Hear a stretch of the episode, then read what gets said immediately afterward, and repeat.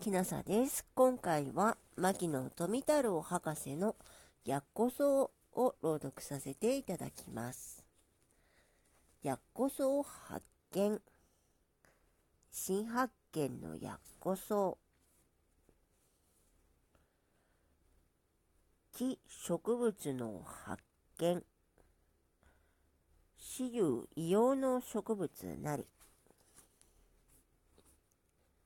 ちょっと福寿草くらいの丈のある植物で、まっすぐに一本立ちをして、王を集合して、椎の木の根の皮の上に生ずるので、茎は平滑で、太陽色で、時としては薄腹色を帯び、やはり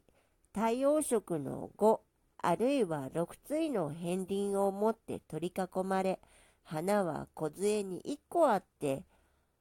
めしべ、おしべの下部に密着した額があるばかりです。当初見た場合に、めしべばかりでおしべがないのだと思ったのは、実は誤りで、山本くんから送ってくださった、えー、生のものを見ると、額に取り囲まれためしべの表面をさらにおしべの冠のようになって覆っているので、前に見たのは、もうこの冠状のおしべが取れ去っているのだと知れました。親族、新種、ヤッコソウ、ミトラステムマ、山本井牧野について。えー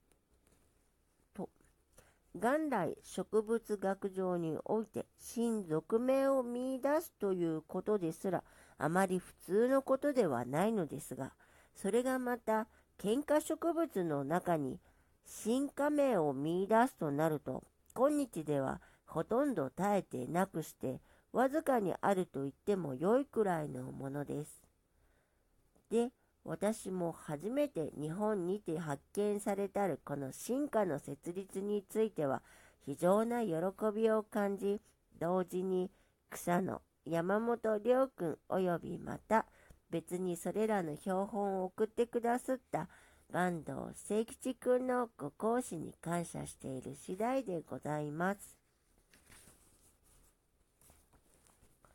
牧野富太郎博士のヤッコソウでした。え、ー、と、これはヤッコソウという植物が、えー、初めて発見されたということだけでなく、えー、新しい、え新しい族、新しい科